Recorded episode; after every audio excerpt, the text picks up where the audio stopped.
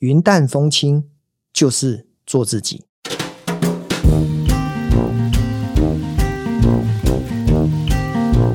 三十年前，我认识蒋勋老师，在那个还在读高中升大学的年代，没有脸书，也没有 Google，甚至也没有太多的网络。我记得有一次，我们在学校呢写一篇作文，老师出的作文题目叫做《我最喜欢的一位作家》。当年呢没读什么书，所以呢我就写一些古人啊，像李白啦、苏东坡。结果呢，我隔壁的同学呢，他就写了蒋勋。我还好奇的跟他说：“哎，蒋勋是哪一个朝代的？”然后他说：“是现代的，他在东海大学当美术系主任，你不知道吗？”我说：“我怎么会知道？” 好，那时候呢孤陋寡闻，真的不知道。但是后来我到了书店啊，不管是诚品、金石堂，我就发现蒋勋老师的著作等身，写了很多关于美学啦，还有历史，还有人文的书籍。我越看越喜欢。一直到了大概十五年前吧，哦，就是在高雄的佛光山，他举办了一场很棒的讲座，我就真的报名参加。第一次我听蒋勋老师的演讲，给我很大很大的震撼。我从来没有听过一个这么棒的讲座，然后我就告诉我自己，以后我一定要追着蒋勋跑。后来又过了几个月呢，我得知台中的国家美术馆。举办了一场他的讲座，这场讲座的名字我记得很清楚，因为非常的诗情画意。他的演讲的题目叫做《一个读诗的午后》。哇，那一天是礼拜六，又是下午的时间，我就冲到了台中的国美馆去听他演讲。在演讲里面呢，蒋勋老师讲了一个故事，我到现在印象深刻。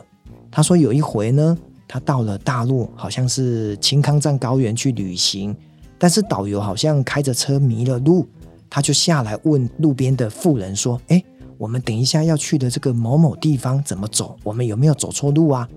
结果这个妇人就跟他讲说：“没有错哦，你们只要往这条路直直走两天，再右转就到了。”哇，台下呢大家就开始笑歪了哈。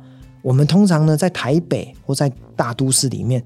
应该是过两条街再右转就到了，但是呢，蒋勋老师告诉大家说，只要走两天再右转就到了。听起来是不是跟我们的这个社会现实工商时代的社会有一点脱离？因为大家同样都活在这个地球上，为什么在这个偏乡的富人，他却用两天右转，而不是过两条街过两分钟就右转呢？那蒋勋老师。讲了这个故事的时候，他回到了二零零八年金融海啸那个时候，整个不景气，企业倒闭，人民很惶恐。台湾那时候刚好有高铁，从台北到高雄只要九十分钟，已经非常的快了。但是很多人都觉得啊，还要九十分钟，太久了吧？所以呢，当他那一年去大陆旅行的时候，他讲出这个故事。他要我们去反思，一个人对于时间的掌握，到底能不能做自己，还是不断的被时间的洪流追着跑？好，这是我从蒋老师里面呢听到一个我非常有感的故事。哦，所以美真的就要回来做自己，不被时间、不被空间给限制。后来我又陆陆续续听了蒋老师大概二三十场的演讲，又有一个故事呢，也让我印象深刻。他说，他当年呢，在大学担任美术系的老师，在教画画。有一次呢，他就放生他的很多的学生到郊外大自然呢去做写生。突然，他看到了一个年轻的学生呢，一直在那边哭。他就想说，为什么他在哭呢？就走过去看，结果这个学生就跟老师说：“老师，我眼前的这一片大自然。”美得不得了，美到让我非常的感动，让我都感觉到泪流满面。所以蒋老师又跟台下的听众讲，为什么一个老师打分数一定要看他所画出来的作品才能够打分数？台湾的教育体制能不能对“泪流满面”这四个字去给学生分数？